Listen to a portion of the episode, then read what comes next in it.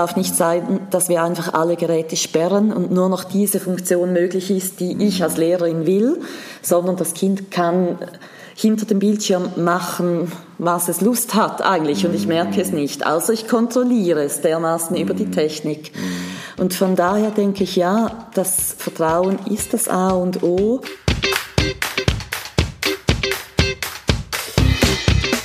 Der Schulhelden-Podcast. Auf meinen heutigen Gast habe ich mich sehr gefreut. Ich darf Rahel mit euch begrüßen, hier zum Schulhelden-Podcast. Mein Name ist David Schigosch. Wenn du auch wissen willst, was Rahel in Amerika kurz vor dem Lockdown erlebt hat bezüglich Digitalisierung in Schulen und wie sie einen modernen Unterricht digital sieht, dann bist du hier richtig. Die erste Folge Schulhelden Podcast mit Rahel Job. Herzlich willkommen. Danke dir.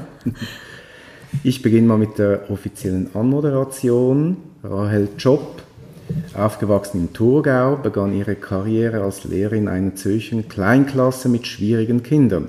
Bald darauf war sie nach der Ausbildung zur Heilpädagogin in Davos auch tätig schien ihr nicht, genu nicht genug zu sein. Sie absolvierte die Schulleiterausbildung und wurde Schulleiterin einer Sekundarstufe.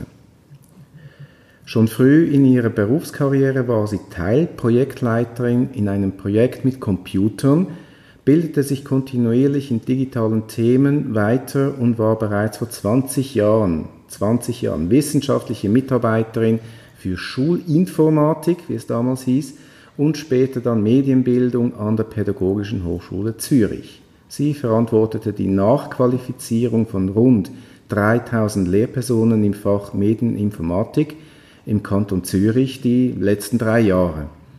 Daneben gründete sie 2006 den Verein Kompi Sternli.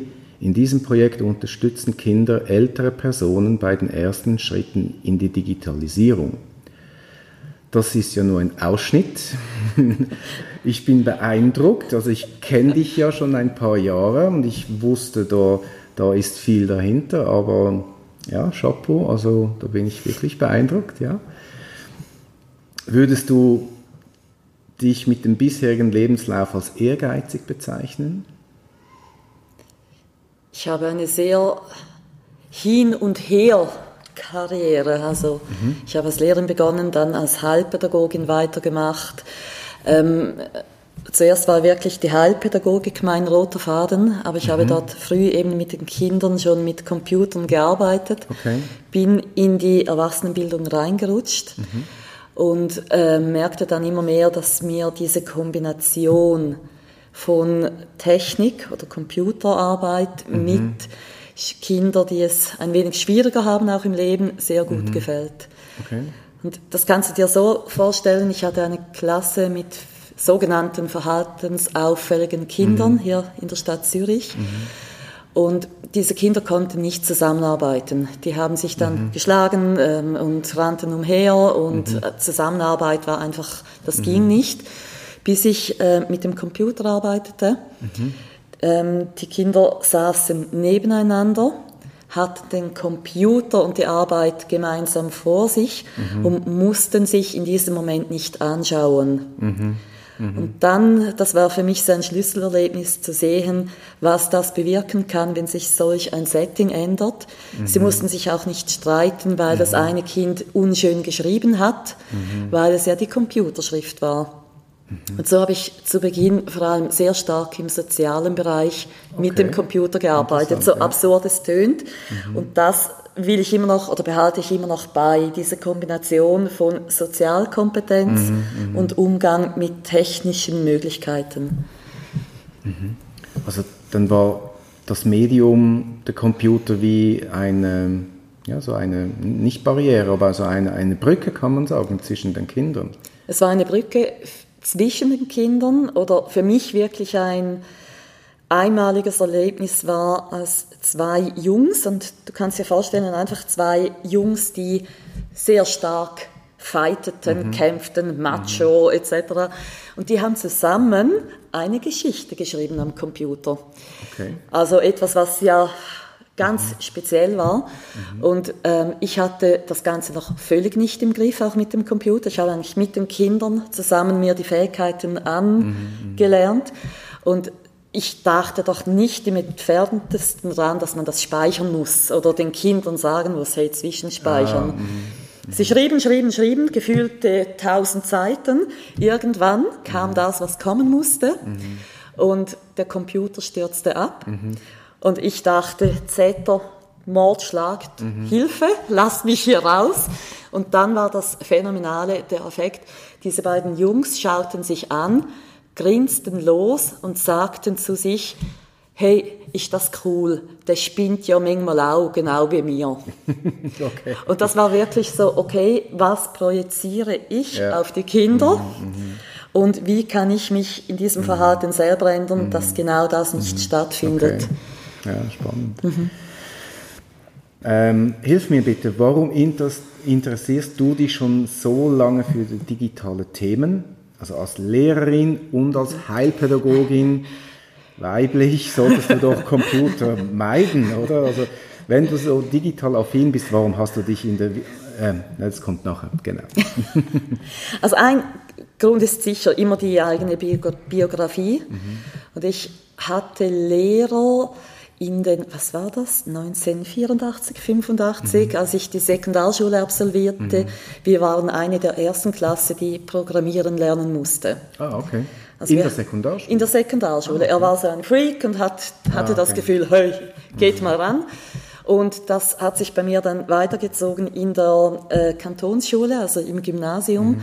war dasselbe wieder. Ich war wieder bei einem Lehrer, der ein Freak war. Wir waren wieder am Programmieren, ah, okay. waren so Pilotklassen. Und sicher auch die Kombination, äh, die Matura, die ich absolvierte, war eine naturwissenschaftliche. Mhm. Also ich war einfach nicht sehr ängstlich diesen ah, okay. Möglichkeiten gegenüber. Mhm. Und ich denke schon auch, dass was jetzt ja wieder aufkommt in der Geschichte, dass die Informatik ein Thema ist, nicht nur die Anwendungskompetenzen, ja. also das Verstehen lernen. Mhm. Das hat mir sicher äh, geholfen auf diesem Weg, dass ich wenig Berühr also Angst hatte mhm. vor Berührung mit diesen Geräten. Mhm. Okay. Und dann halt diese Erlebnisse mit der Kleinklasse, bei der ich merkte, ja, es geht ja nicht nur auch um die technischen Möglichkeiten, mhm. um das fachliche Lernen mhm. an sich, sondern eben auch ähm, bei mir in diesem Fall waren es Sozialkompetenzen, mhm. überfachliche Kompetenzen. Mhm. Diese Themen waren mir schon immer sehr wichtig. Ich habe dich ja auch schon erlebt und dann hast du eben diese Bicablo-Technik angewendet, also das ist so Visualisierung von Hand auf genau. dem Flipchart. Und, aber du könntest ja wahrscheinlich uns PowerPoint um die Ohren hauen. Also da, das, das, warum oder wann machst du PowerPoint, mhm. wann machst du Flipchart oder was ist dir auch lieber? Ich hätte gerne mehr Kompetenzen in der Handvisualisierung. Mhm. Deshalb mache ich manchmal mehr am Computer. Ähm, was dahinter steckt, sind verschiedene Punkte. Das eine ist sicher der Ausgleich. Also ähm, ich arbeite unglaublich viel am Computer mhm. und manchmal mag ich nicht mehr und habe einfach das Gefühl, ich will vor einer Wand stehen und diese bemalen. Mhm. Und das andere, das ist in der Weiterbildung, wo ich tätig bin, ein sehr wichtiger Punkt. Wir haben bei den Teilnehmenden mit viel Widerstand zu tun. Mhm. Also äh, wir haben immer wieder Leute, die nicht gerne kommen, die Angst haben, die das mhm. Gefühl haben, ah, ich will lieber raus in die freie Natur, als mit diesen mhm. Geräten zu arbeiten. Mhm. Und da haben wir auch gemerkt, wenn wir mit diesen Handvisualisierungen arbeiten, das ist ein Türöffner. Mhm. Ähm, sie, sie kommen anders rein, wenn wir einen Flip zum Beispiel vor die Türe stellen mit, mhm. mit diesen Zeichnungen mhm. und wir signalisieren, wir können auch anders. Mhm. Also wir sind nicht eben diese Nerds, diese mhm. Freaks, sondern wir haben die ganze Palette der Visualisierung drauf. Mhm. Ich finde es interessant, weil ich, je mehr ich mich dann mit Präsentationstechniken beschäftigt habe, komme ich immer mehr weg vom, vom Digitalen mhm. zum Präsentieren. Also ich bin auch mittlerweile beim, beim Flipchart angelangt und habe mir einen wunderschönen Moderationskoffer und bunte Stifte und alles. Habe sogar einen Handlettering-Kurs, das kann ich dir nachher noch, ähm, äh, gibt sogar Online-Kurs gut. da kann ich dir nachher ja. den Link geben. Ähm, Ja, also das, da merke ich eben, also je fortgeschrittener, denke ich, jemand im digitalen Bewusstsein ist, kommt wahrscheinlich eben auch wieder weg vom Digitalen. Ja. Ist das nicht ein Widerspruch? Nein, es ist für, für mich wirklich die Frage, was willst du bewirken? Mhm. Also was steckt auch hinter einer Aussage? Mhm. Und will ich zum Beispiel, dass die Leute einfach auf die Leinwand schauen oder will ich, dass meine Körpersprache, mhm. meine Mimik, mhm. Gestik mhm. auch beachtet wird? Und die spielt ja auch mit. Also ich lebe ja etwas vor und das bin ich und das ist nicht der Projektor, der das projiziert oder der Beamer. Also, ähm, und das andere ist sicher, je je kognitiver das Ganze wird über die Computer und je mehr, je länger wir damit arbeiten, umso mehr braucht es auch einen Ausgleich. Das ist auch in der Schule für mich das A und O. Ich bin absolut nicht diejenige Frau, die sagt, hey, liebe Kinder, ähm, versteckt euch da hinter dem Computer, macht eure Übungen durch, adaptive Lernsysteme, drei Stunden und dann, dann sehen wir uns wieder. Ähm, sondern wirklich die Frage, was machen wir wie und welche Kompetenzen sind heute auch einfach mhm. wichtig. Mhm. Ich verkneife mir nur fast die kritische Frage, die du bitte nicht beantwortest, warum dann an der PH und HFH ähm, die Dozenten, Dozentinnen noch immer mit so speziellen PowerPoint-Folien kommen. Also, okay, aber ich habe das auch schon mal zurückgemeldet. Beantworte ich nicht. Nein. Gab es in deinem Leben ein Schlüsselerlebnis, das dich auf den digitalen Geschmack gebracht hat, oder war das eben so laufend, schleichend durch diese Beeinflussung dieser Lehrer? Sicher laufend, schleichend und sicher die Schlüsselerlebnisse mit meiner Kleinklasse, mhm. die waren einmalig. Auch mhm. zum Beispiel zu sehen, ich hatte uralte Geräte im Schulzimmer, ich glaube zwei PCs, zwei Macs und für die mhm. Kinder macht es keinen Unterschied, an welchem Gerät sie arbeiteten. Mhm. Auch wieder so eine ähm, Übertragung der Lehrpersonen oder von irgendwem auf die Kinder, dass sie das nicht können oder dass ja. das anspruchsvoll ist. Ja. Für die Kinder ist das kein Problem. Okay. Sie erkennen die Logik dahinter und können mit beiden Plattformen arbeiten. Ähm, nein, es gibt keine speziellen Schlüsselerlebnisse mhm. sonst. Mhm. Okay. Kompi Sternli. Ja. Eine Vereinsgründung. Also ich, ich bin ja auch ein Vereinsmensch. Also das braucht ja schon noch so eine gewisse Hürde. Zu, also du, du brauchst ja drei Personen, also mit dir noch zwei andere. Warum ein Verein? Also kurz zu Kompi Sternli. Ähm, zur Entstehungsgeschichte. Ja. Ich glaube, die ist spannender dahinter. Okay, ja. Und zwar habe ich dort ähm, auch in der Lehrerweiterbildung gearbeitet, eben in der Schulinformatik. Da, mhm. das mhm. war noch Medienbildung, Medien, äh, Anwendungskompetenzen, mhm. Mediendidaktik Didaktik gemischt. Ähm, und ich gab ganz, ganz viele Kurse. Und in jedem Kurs hatte ich mindestens eine Person, die mir ins Gesicht sagte, wenn ich das als erwachsene Person nicht mal kann, wie sollen das dann erst die Kinder können? Das mhm. ist viel zu schwierig für die Kinder. Mhm. Und ich mochte diesen Satz nicht mehr hören. Mhm. Dann irgendwann kündigte ich, ging wieder in die Schule zurück und dieser Satz, der lief mir nach. Mhm. Und dann war so die Frage, was mache ich damit? Weil ich finde einfach, er ist falsch. Diese Aussage ist grundfalsch und grund nicht ehrlich. Mhm. Also ähm, habe ich einfach mal ähm, in Klassen meine Idee erzählt und gesagt, hey, ich würde gerne... Ah, in deiner Klasse, okay. Mhm. Genau, mit Kindern... Ähm, soll ich ein Projekt anbieten für ältere Personen? Wer ist dabei? Und es war dann nicht nur um eine Klasse, bei der Gründungssitzung mit Kindern waren wir irgendwie 60 Personen im Raum. Mhm, Alle wollten mitmachen beim Projekt. Ähm, dann reduziert es sich wieder ein wenig, als sie merken, oh, das ist Arbeit. Mhm. Ähm, am Schluss im ersten Jahr waren wir dann äh, mit mir zehn Kindern noch zusammen, also eine kleine Gruppe. Mhm. Und wir haben dann den Namen gesucht und, und das Ganze mhm. aufgebaut und haben relativ viele Preise in kurzer Zeit gewonnen. Mhm. Und damit haben wir auch Geld bekommen. Und dann war es klar, ja, jetzt geht es nicht mehr einfach nur als kleines Projekt, jetzt brauchen wir eine offizielle Rechtsform, was wir nun sind. Mhm. Also es war ein Klassenprojekt, das dann plötzlich größer wurde. Ja, wir hatten dann die Möglichkeit, das in der ganzen Schweiz aufzubauen. Mhm. Damals waren es noch Computerprojekte, äh, im ja. 06 gab es ja. noch keine Smartphones. Ja. Und irgendwie ließ mich das nie mehr los und wir sind mhm. heute noch dran, klein ja, und eben, fein ja, ja. in der ganzen Deutschschweiz. Wir verleihen diese iPad-Koffer, das Material und die Lehrpersonen können sich einfach melden und dann können sie das Projekt durchziehen. Okay. Ein bisschen schwieriger jetzt in der Corona-Zeit, das wird aber wieder besser. Genau. Dann eben das Hauptthema, die Digitalisierung in der Schule. Mhm. Ähm, du bist ja aktiv auf LinkedIn. Ich, ich sehe, was du schreibst, mhm. ich sehe, was andere so schreiben. Mein Feed ist voll natürlich von diesem Thema. So viel zur Blase. genau.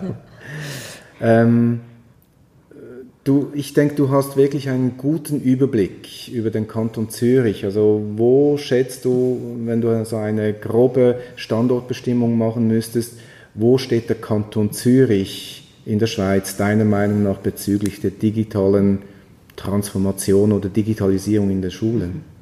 Sind für mich zwei grundlegende Themen. Die mhm. Digitalisierung und der digitale Wandel sind für mich eine Riesenbreite von Themen. Mhm. Digitalisierung verstehe ich vor allem darunter, man hat die Geräte, man hat Software, man hat, man hat die ganze Infrastruktur mhm. in den Schulen, aber der Unterricht geht eigentlich gleich weiter. Mhm. Also anstatt, dass die Kinder etwas in einem Buch, in einem Heft machen, machen mhm. sie es am Computer. Es ist aber relativ stark lehrergesteuert, ähm, mhm. vorgegeben mit klaren Richtlinien. Mhm. Oft machen die Kinder das Gleiche in der ganzen Klasse.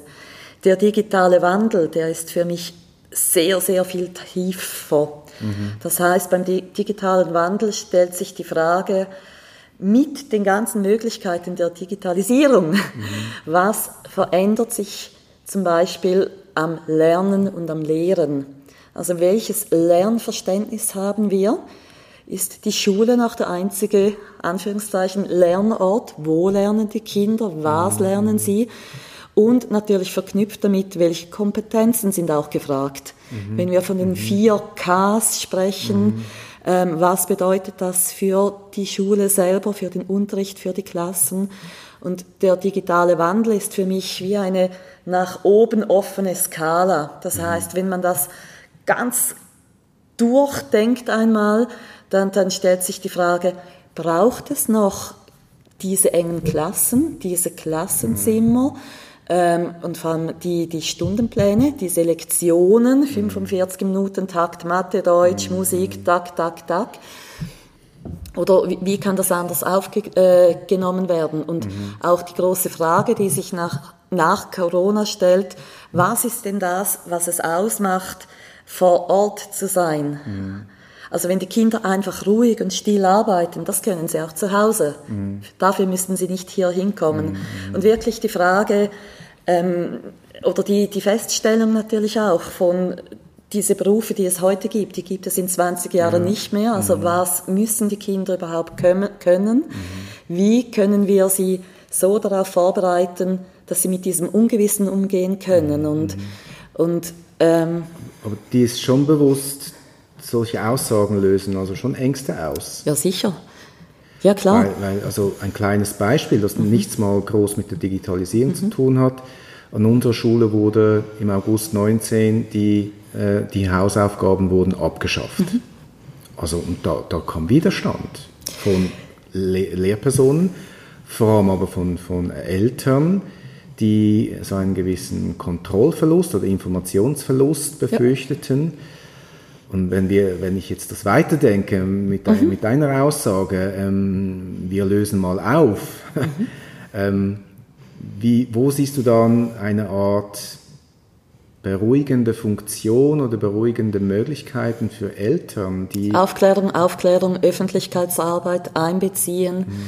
Ähm, wir haben ja diese ganz spezielle Situation, Du hast von dieser Bubble auf LinkedIn gesprochen. Da sind mehr Eltern drauf natürlich, die mit digitalen Medien arbeiten mhm. und die drehen teilweise im roten Bereich, weil sie sagen, das kann es doch nicht sein, dass mein Kind noch genauso zur Schule geht mhm. wie ich vor 30 oder 40 Jahren. Mhm. Und bei mir im Berufsleben steht kein Stein mehr auf dem anderen. Mhm. Macht etwas. Du hast mhm. diese Eltern, dann hast du diese Eltern, die ganz stark bewahrend mhm. unterwegs sind ja. und sagen, ich musste da auch durch, also mhm. sollen das auch meine Kinder, weil aus mir wurde ja auch etwas. Ja. Ich habe ja zu etwas gebracht, auch wenn die Welt heute anders ist. Und ich denke einfach, es geht nichts über Öffentlichkeitsarbeit, also sehr, mhm. sehr eng im Dialog sein, ist übrigens auch der Grund, wieso ich derart stark unterwegs bin auf LinkedIn. Mhm. Das ist für mich wirklich Öffentlichkeitsarbeit. Mhm. Einfach aufzeigen, hey, es bewegt sich etwas und es mhm. muss sich etwas bewegen. Und die andere Frage ist natürlich, wie groß die Schritte sind, die man macht. Und, äh, aber jeder, der sich dann auf diesen Weg macht, merkt, irgendwo mit digitalen Medien kommst du an eine Grenze.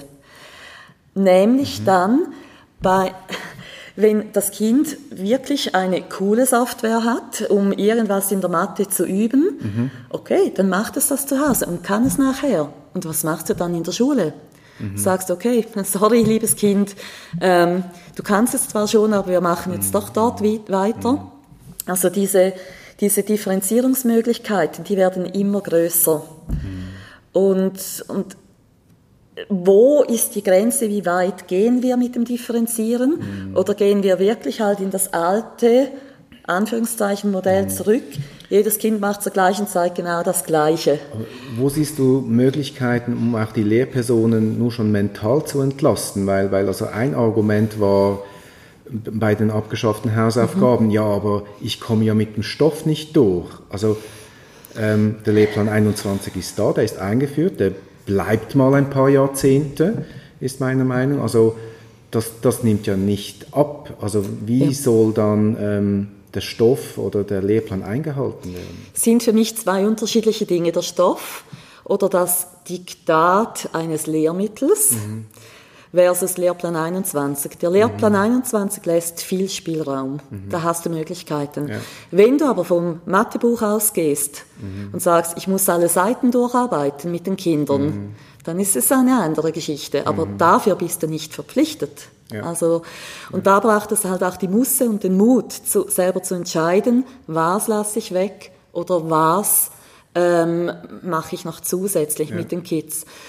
Und was ich denke, mentale Entlastung, also nur schon das System, dass zum Beispiel zwei Parallelklassen die Zimmer nebeneinander haben mhm. und die Stundenpläne, die wir immer noch haben, genau gleich geschaltet sind. Mhm.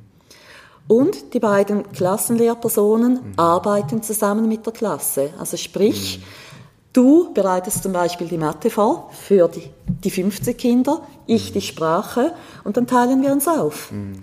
Mhm. Und solche Muster, also zum Beispiel in Norwegen habe ich das gehört, da arbeiten wirklich immer drei Parallelklasslehrpersonen genau auf diese Art zusammen. Okay.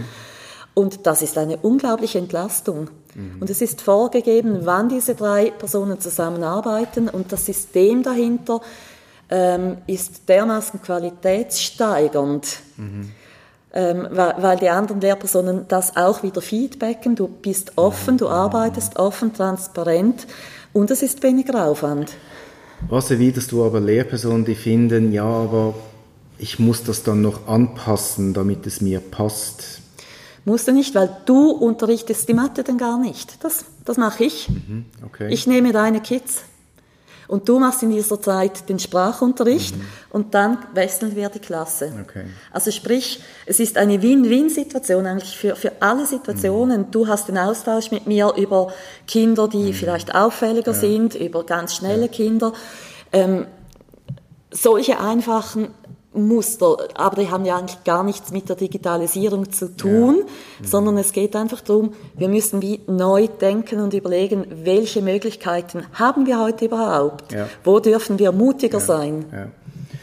Du hast vorhin die 4K erwähnt. Mhm. Ich befasse mich auch mit diesen Themen. Ich denke, wir müssen das noch kurz erwähnen, was das überhaupt ist. Mhm. Das hat ja nichts mit, äh, mit einem Fernseher und der Auflösung zu tun, mhm. sondern ähm, das ist ja so eine Arbeit von der OECD die ja auch die PISA-Studie leider gemacht hat. Ähm, die 4K sind ja Kooperation, Kommunikation, Kommunikation kreatives Denken. Kreatives Denken. Äh, nein, jetzt habe ich gemischt kritisches Denken und Kreativität. Kreativität genau. genau. Ja. Mhm. Was hältst du von diesen vier Ks? Finde ich enorm zentral, enorm mhm. wichtig. Mhm. Ähm, da wünschte ich mir auch mehr Mut, 4Ks zu leben, also mhm. sprich auch das entdeckende Lernen zu fördern, das kreative Lernen, also mhm. das ähm, wie es ja auch in der Arbeitswelt üblich ist, zum Beispiel das Prototyping, mhm. dass man einfach mal eine Aufgabe hat, etwas ausprobieren muss, mhm. eine Lösung finden muss, in der Gruppe, das mhm. bespricht, weiterentwickelt. Mhm. Und das ist wirklich das Dilemma, dass wir in der Schule eben die hundertjährige oder längere Geschichte haben, dass wir diese Fehlerorientierung haben. Du darfst keine Fehler machen. Du musst null Fehler haben. Das ist das Beste. Und wenn wir jetzt natürlich das Ganze umkehren und sagen, nein, aus Fehler lernt man ja und mhm. macht möglichst viele Fehler auch, um, um daran mhm. weiterzukommen, das beißt sich. Aber wie soll das benotet werden? Weil ich, ich merke ja, Kinder wollen sich messen. Und, und egal welches Farbsystem eingeführt wird, sie sagen, ah, das ist eine 5, also in, der Schweiz ist ja die Note 6 das Beste und das ist eine 5 und nicht, ja, das ist orange, das ist gut. Also find, siehst du dann noch das nötig, das Messen, das halt auch bewerten, weil eben es gibt ja auch Orientierung, also für die Kinder, auch für die Eltern, die wollen ja auch wissen, wo steht mein Kind. Genau, das ist natürlich ähm, dieses Denken auch von früher, alle Kinder machen zur gleichen Zeit das Gleiche und dann mhm. messe ich mhm. und ich kann das messen, mhm. wo welches Kind steht. Und das ist natürlich ganz ein anderes Thema jetzt noch, ähm, wo ich auch finde, nein, das wissen wir auch, eine Note ist nie fair. Mhm außer wir vereinfachen das Prüfungskonzept dermaßen, dass es einfach richtig und falsch gibt. Aber ob diese Aufgaben sinnvoll sind, ist wieder eine völlig andere Frage. Und ob die dann eine Kompetenz ähm, mhm. zeigen, die ein Kind hat, ist nochmals eine andere Frage. Mhm. Also von der, daher da, denke ich ja, dass unser altes Benotungssystem ist nicht mehr einfach das Gelbe vom Himmel, aber das wissen wir, oder das Gelbe vom Himmel, eine Gelbe schöne, Ei, ja. das Gelbe vom Ei, aber das wissen wir ja auch seit äh, die Firmen ihre eigenen Tests ja. machen etc. Ja. Es zählt sowieso nicht mehr viel, mhm. weil es ja wie okay. bekannt ist, das ist dermaßen relativ und, und nicht objek objektiv. Mhm. Das GEMI in Zürich, Grundlagenkurs Medien und mhm. Informatik, diese Nachqualifikation, die wir schon erwähnt mhm. hatten, 3000 Lehrpersonen. Ich denke, jeden, jedes, jedes Alter war dabei. Was, was ist dir aufgefallen? Ich denke, du hast natürlich nicht alle 3000, nehme ich an, gesehen, aber sicher viele. Und, und du hast ja mal erwähnt, eben die, die, die Grundmotivation für Compistern, die war, eben dieser Satz. Mhm. Hast du den noch beobachtet? Ist der noch vorhanden nach? Nein, ich habe diesen Satz Jahren? jetzt wirklich praktisch nie mehr, mehr gehört, aber mhm. ich arbeite auch nicht mehr direkt mit vielen Lehrpersonen zusammen. Ja. Also, mhm. ähm, nein, wir hatten zu Beginn, als wir den GMI konzipierten, das war der Druck relativ hoch. Was mhm. machen wir in dieser kurzen ja. Zeit? Mit einem derartig neuen äh, Thema oder Fach wie der Informatik. Medienbildung gibt es ja schon länger.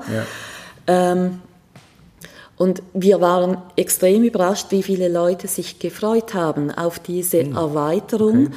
und vor allem auch viele ältere Frauen, mhm. die sich wirklich reingekniet haben und, und ah, okay. sich eingearbeitet haben eine Chance also wahrgenommen. Eine Chance, genau, mhm. wahrgenommen. Und mit dem neuen Berufsauftrag ist das natürlich auch ein Thema zum Beispiel für Handarbeitslehrerin, also textiles mhm. Werken, mhm. die ja äh, keine Klassenlehrerfunktion ja. per se haben und noch möglichst viele Stunden brauchen. Mhm. Also das komplexe Gerüst von Vorgaben des Kantons mhm. ähm, bezüglich neuem, ähm, neu definiertem Berufsauftrag, einem neuen Thema, mhm. das noch nicht besetzt ist irgendwie. Mhm. Und äh, dem eigenen Interesse, das war oder ist ziemlich mhm. groß. Mhm. Okay. Dann habe ich noch einen schönen Satz. Die jungen Lehrer werden es digital schon richten. Also bei mir äh, hat das nicht unbedingt immer Freude ausgelöst und ich habe das auch nicht beobachtet, weil ich merkte, Jetzt noch kommen Lehrpersonen nach, die selbst sehr positive Erfahrungen mit Büchern gemacht hatten, in der, wahrscheinlich in der Freizeit, in der Schule. Also die jetzigen 25-jährigen Lehrpersonen, die hatten noch nicht diese iPads in ihrer Primarschule. Was hältst du von diesem Satz? Werden es jetzt dann bald die Jungen richten, automatisch? Es gibt einige Studien zu diesen Themen. Okay die das untersucht haben, die so deine Wahrnehmung unterstreichen. Okay. Es gibt aber auch natürlich wie immer Antistudien mhm. oder Gegenstudien. Ähm, nein, es ist schon, es fällt mir auch auf, es ist kein Zusammenhang mit dem Alter festzustellen. Es hat natürlich auch damit zu tun, dass die jungen Lehrpersonen Schule immer noch erlebt haben wie wir früher, mhm. Dass sie teilweise, du hast es angesprochen, auch so durch die Peer durchgingen, mhm. dass sie im Praktikum vielleicht auch das herkömmlich erlebten mhm. und sich dann teilweise einfach auch nicht getrauen. Was ich aber erlebe, also dass sie nicht unbedingt stark mit den Kindern arbeiten, mhm. das, das ist wirklich, glaube ich, ganz ein großer Schritt für viele Personen, die, die ja. Angst haben davor oder das ja. Gefühl haben, es entgleitet mir, ich habe die Kontrolle nicht mehr, ja. was ja auch so ist, ja, du hast die Kontrolle nicht und das musst du auch nicht mehr haben, aber du musst damit umgehen können. Ähm, was wir aber die Erfahrung machen, ist, dass viele junge Lehrpersonen inzwischen zum Beispiel auf Instagram unterwegs sind mhm. und dort Bilder ähm, zeigen aus dem Unterricht, mhm. aus der Schule mhm. und dort in einen Diskurs treten. Wie machst du das? Wie mache ich das? Ja. Also einfach so eine andere Ebene, die bei den älteren Personen mhm. unentdeckt ist oder ja. nicht gebraucht wird. Ja. Mhm.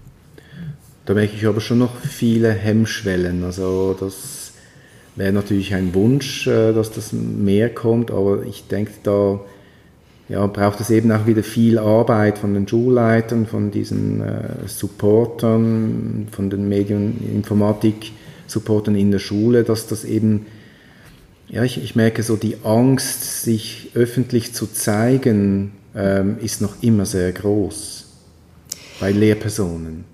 Ja, auch wieder die Geschichte, 100 Jahre im Kabäuschen, unbeobachtet, alleine mhm. mit Kindern. Ja. Und, und das ist natürlich ganz schwierig rauszubringen. Mhm. Handkerum gibt es viele Jüngere auch, die sagen, hey, ich, ich will das zeigen und mhm. ich bin stolz darauf, was ich mache. Mhm. mhm. Und ja, ich denke, das wird sich immer mehr einpendeln. Ja, es wird immer mehr junge Lehrpersonen geben, die ähm. Für die es normal sein wird, dass mhm. digitale Medien und Möglichkeiten normal sind im Unterricht oder in der Schule oder wo auch immer. Ja, ein kleiner Wechsel. Anscheinend konnte dich ja fast nichts stoppen, außer so ein Genbündel namens Coronavirus. Du warst ja, ähm, also mitten im Lockdown im März warst du unterwegs. Du warst auf einer Studienreise auf Einladung der Amerikaner, so ein Leadership-Programm. Ja, erzähl doch mal etwas davon. Also das hat mhm. mich schon, ich habe es eben ein bisschen verfolgt, du hast ja immer wieder berichtet, das habe ich mit Interesse gelesen. Und, und was, was hast du so bis zum Lockdown erfahren können aus den anderen Ländern? Genau, spannend war sicher, dass unsere Reisegruppe aus 20 Personen aus verschiedenen Ländern der ganzen Welt bestand. Mhm, mhm. Und aus Ländern, die ich wirklich nachschauen musste, wo sind die jetzt genau? Die Länder? Ja, also okay. Tadschikistan, so ungefähr wusste ich es, ja. aber mhm. und Bangladesch ungefähr wusste mhm. ich es, aber okay. genau wusste ich es effektiv mhm. Hand aufs Herz nicht. Ähm, das war wie so ein didaktischer Doppeldecker. Also es war mhm. einerseits eine Studienreise eben durch die USA organisiert, bei der es ähm, darum ging, der Bildung im digitalen Zeitalter nachzugehen nachzugehen. Okay. Ja, genau. Mhm. Einfach zu schauen, was läuft in den USA, was macht die USA mhm. zu diesem Thema. Und ähm, wir starteten in Washington. Und da war auch ähm, das Thema, wie funktioniert die Regierung, wie, wie ist das Ganze organisiert, die große mhm. USA. Und dann wären wir in noch vier weitere Städte gereist. Mhm. Aus der dritten Stadt mussten wir dann abreisen. Mhm. Ähm, was wir erlebt haben, ist ähm, natürlich ein kleiner Einblick und ich maße mir nicht an zu wissen, wie jetzt das System wirklich funktioniert. Ich mhm. habe einfach so mhm. in gewisse Schulen reingesehen oder mit mhm. Eltern, Lehrpersonen sprechen mhm. können. Ähm, da, die Digitalisierung ist natürlich auch ein Riesenthema. Und wir haben Schulen gesehen, die sehr ähm, stark technisch ausgerüstet sind, also One-to-One. -One Schulen. Jedes Kind hat ein mhm. Gerät von der ersten Klasse an. Ja. Und da kam mir manchmal die negativ gesinnte Gänsehaut. Mhm. Ähm, sie haben, oder so als Klammerbemerkung, das, was ich mir eigentlich auch immer wünschte, ähm, das Curriculum, das sie haben, den Lehrplan, ja. ähm, haben sie aufgedröselt und haben zu jeder äh, Kompetenzstufe, zu jeder Kompetenz haben sie Aufgaben hinterlegt, mhm. technisch. Also mhm. sprich, sie haben wie eine Datenbank, wo klar ist, was ist der, das Curriculum in der ersten Klasse, in der zweiten, ja. in der dritten. Und du weißt einfach, in der ersten Klasse muss ich das durcharbeiten. Einfach mhm. diese Riesenkolonne von Mathesprache, da, da, da, da, von den mhm. verschiedenen Fachbereichen. Okay. Und das heißt konkret, dass die Kinder teilweise einfach nur am Computer hocken, für ah, sich alleine und das abarbeiten. Und die aber, aber es war noch immer noch 45 Minuten Takt oder, oder war das schon ein bisschen aufgelöst? Das war schon aufgelöster, aber mhm. war dann wie nicht mehr relevant, weil das ein Pendel ist, der nochmals auf eine andere Seite schlägt. Mhm. Das völlige Individualisieren. Mhm. Und da komme ich wieder auf den Anfang zurück. Für mich braucht es immer den Ausgleich mit den Sozialkompetenzen und mit dem Analogen. Mhm, mhm und da ist das Pendel dermaßen ein, auf die eine Seite nur gependelt, mhm. das ist dermaßen ungesund und heikel, das, mhm. das darf nicht wahr sein. Und das ist die Gefahr natürlich, wenn etwas dermaßen aufbereitet wird, dass man sich einfach durchklicken kann. Mhm. Und du siehst, dann habe ich erledigt, habe ich erledigt, ja. habe ich erledigt dann ist die große Frage wirklich, wofür braucht es eine Lehrperson? Mm. Und es war wirklich, wir waren internationale Besucher, die eine Lehrperson hatte die Füße auf dem Tisch, saß dort. Okay. Während eurem Besuch? Während unserem Besuch und wollte cool. wahrscheinlich so zeigen, hey, schaut mal her, ich muss gar nichts mehr tun. Also so aus gewissem Stolz. Mhm. Nicht verstanden heißt das für mich.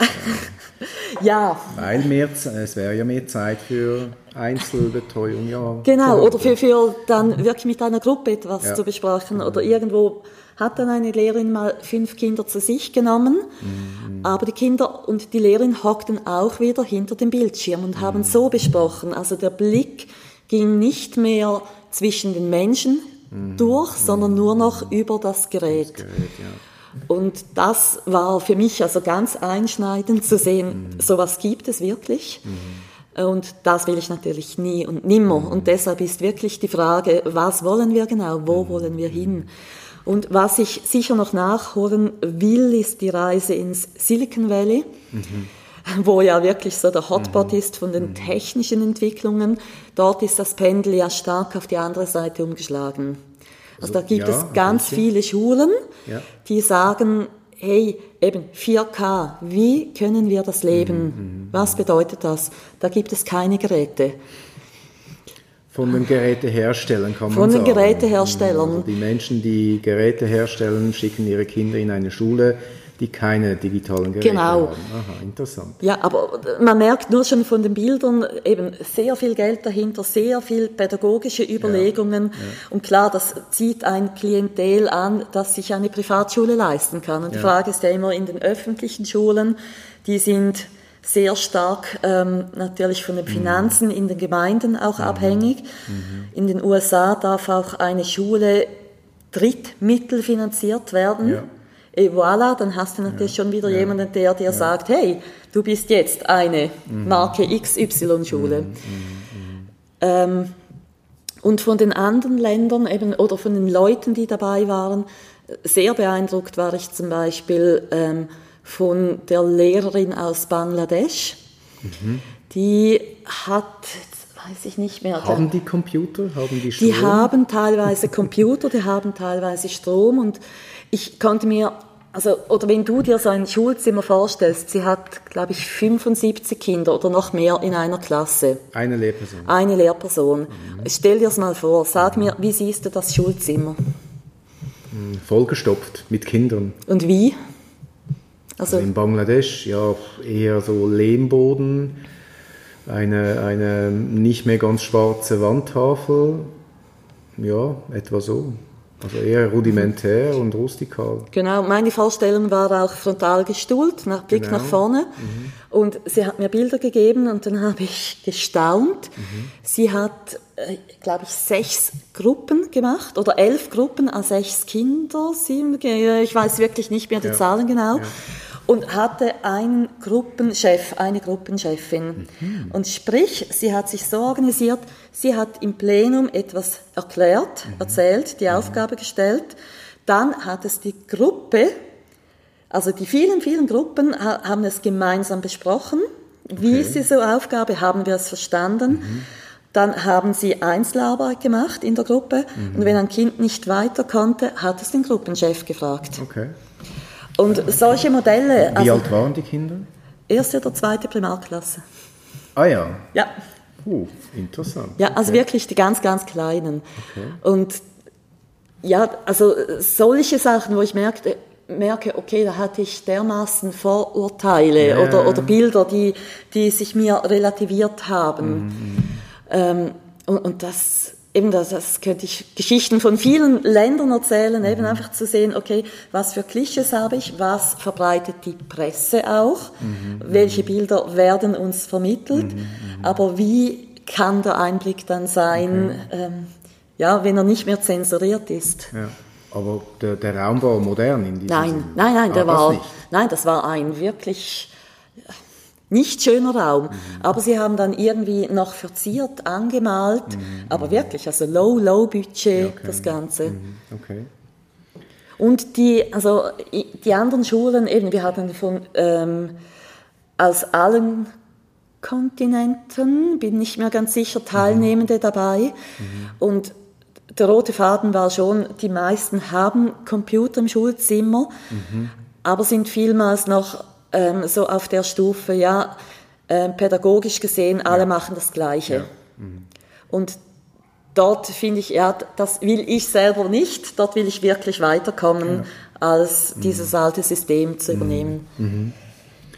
Vielleicht noch etwas ganz Spannendes aus den USA, was ich auch nicht wusste, ist, wir waren ganz am Schluss, bevor wir eben ausgeschafft wurden, ja. waren wir in Salt Lake City an mhm. einer Tagung von Lehrpersonen, mhm. 2000 Leute im gleichen Saal. Mhm.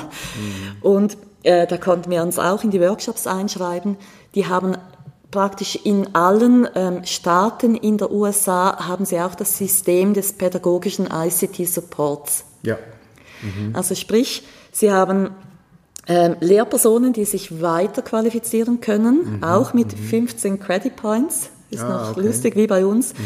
Und die haben dann ein anderes Jobprofil. Also die unterrichten nicht mehr, sondern sind in ihrem Umfeld mhm. bei einem großen Schulhaus vielleicht nur in einer Schule, bei einem kleineren mhm. sind sie regional mhm. verantwortlich für den pädagogischen Support. Okay. Ja. Ja. Das klingt gut. Ja. Das klingt wirklich spannend. Was mir sehr sympathisch ist, ähm, ich höre heraus, eben Geräte genügen nicht und mhm. dir ist eben auch diese Beziehungsarbeit wichtig. Mhm.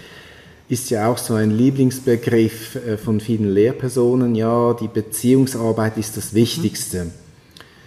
Kannst du vielleicht noch ein Beispiel bringen, wie du, weil ich merke ja, das ist dir auch sehr wichtig mhm. und ich merke, du nutzt das ergänzend also ich merke, die Angst ist ja bei vielen Lehrpersonen leider, dass ähm, jetzt kommt der Computer, jetzt kommt das iPad und ersetzt etwas. Aber ich, ich bin der Meinung, es ersetzt ja gar nichts.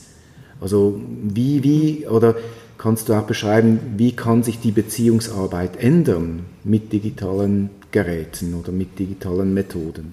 Für mich ist die Beziehungsarbeit immer noch das A und das O. Mhm. Also wirklich das Vertrauen aufbauen, das Verbrau äh, Vertrauen halten können mhm. zwischen den Kindern mit der Lehrperson in, diesem, mhm. in dieser Gemeinschaft der Klasse oder eben auch mehreren mhm. Kindern, die noch dazukommen.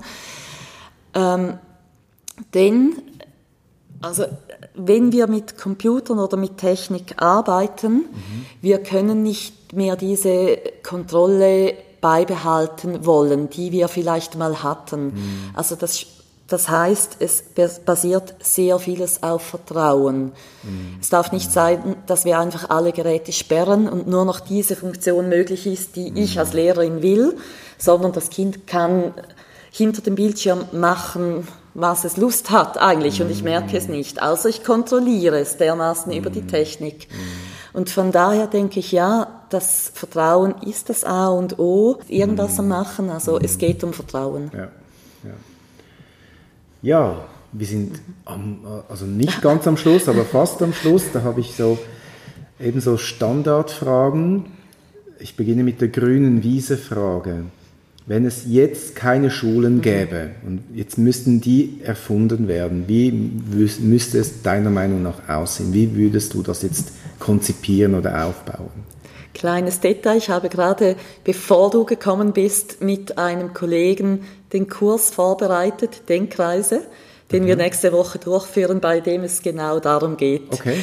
Ähm, aber zu meiner Vorstellung, ja. also ich mein Anliegen ist es wirklich neu zu denken und nicht mhm. einfach zu schräubeln und anzupassen, sondern mhm. wirklich zu überlegen, wofür ist der Lernort Schule da, welche mhm. Aufgabe hat er und mhm. wie können wir diese Aufgabe lösen. Mhm.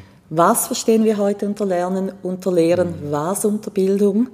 Und wie können wir das neu aufbauen, neu organisieren, ähm, ohne all diese Grenzen, die wir uns mhm. eben geschichtlich mitgenommen haben.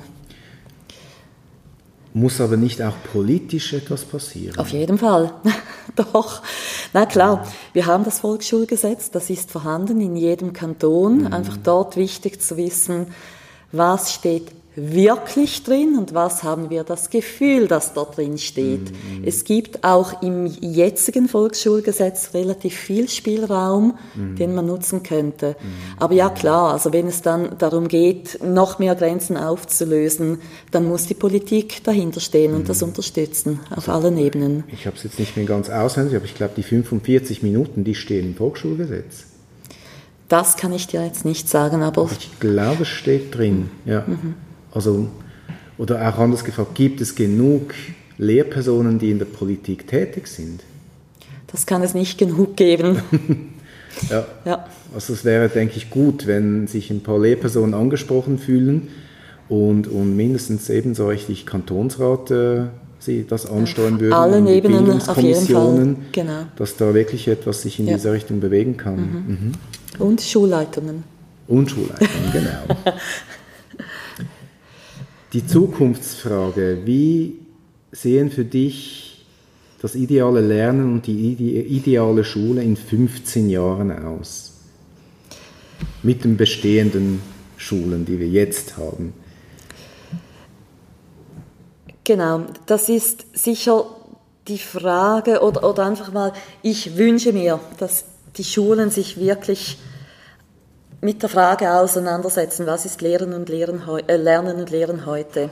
Und Kannst was, du das genauer sagen? Weil ja, die ich, Schulen ist ja nicht, ist ja keine Person, also genau, welche Personen? Das System vor Ort, also das mhm. kleinste mhm. System ist eine Klasse, mhm. dann das Schulhaus oder die gesamte Schuleinheit. Mhm. Manchmal ist das eine Gemeinde, manchmal ist das äh, ein Quartier oder wie auch immer. Ähm, dass man sich wirklich die Frage stellt, was wollen wir eigentlich und wie könnten wir anders schaffen, arbeiten, was mhm. könnten wir machen. Eben wie das kleine Beispiel, die Stundenpläne von zwei Lehrpersonen mhm. gleichschalten? Mhm. Oder wie könnten wir die, die Schulzimmer umgestalten oder die, mhm. die Räume zwischen den Schulzimmern, also die Gänge? Mhm. Ähm, was wäre dort möglich innerhalb der gesetzlichen, mhm. feuertechnischen mhm. etc. Vorlagen? Ähm, und wie können wir den 4Ks gerechter werden? Und ich denke, wenn sich ich spreche wieder von den, die Schulen auf mhm. den Weg machen und sich wirklich einfach mit diesen Fragen auseinandersetzen mhm. und, und Schritt für Schritt vorwärts gehen und mhm. überlegen, was, ja, was können wir abändern? Oder eine Lehrerin hat nach Corona ihre gemischte fünfte, sechste Klasse gefragt, hey, was wollen wir beibehalten? Mhm. Äh, bis zu den Sommerferien, aus dieser Lock. Downzeit und, und zwei größere Entscheide, die die Klasse geführt hat. Ja, es gibt keine Lektions- ähm, Enden mehr. Also es gibt einfach Unterricht oder Schule mhm, mhm von dann bis dann, mhm. aber sehr stark selbstverantwortlich. Das war mhm. der Wunsch der Kinder. Okay. Und am Freitag wollen sie im Trainer, also sprich bequem zur Schule kommen, wie sie es auch halt vor dem Bildschirm Friday. Casual Friday, okay, genau. Und ja. das probieren sie jetzt mal aus. Und ich mhm. denke einfach, diesen Mut haben und nichts Besseres in dieser Hinsicht als Corona, mhm. um mal mit Konventionen zu brechen. Ja. Mhm. Okay. Ja, letzte Frage. Was wäre für dich der nächste logische Schritt, um unsere Schulen zukunftsfähiger zu machen? Genau das. Ehrlich sein, sich überlegen, was könnten wir, wollen wir mhm. ermöglichen. Möglichst nicht nur mit den Lehrpersonen, sondern mit den Kindern, mhm. mit den Eltern. Ja, mit den Eltern, ja. genau.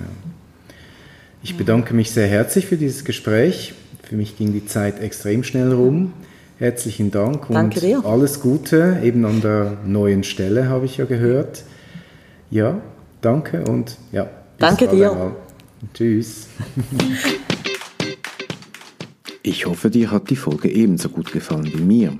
Welche Erkenntnisse nimmst du aus dieser Folge mit? Wenn du magst, kannst du mir gerne einen Kommentar auf Instagram unter Schulhelden Underline Podcast hinterlassen. Außerdem findest du mich auf LinkedIn unter David Schigosch.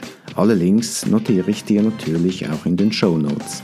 Danke für deine Bewertung auf der Podcast-Plattform deiner Wahl.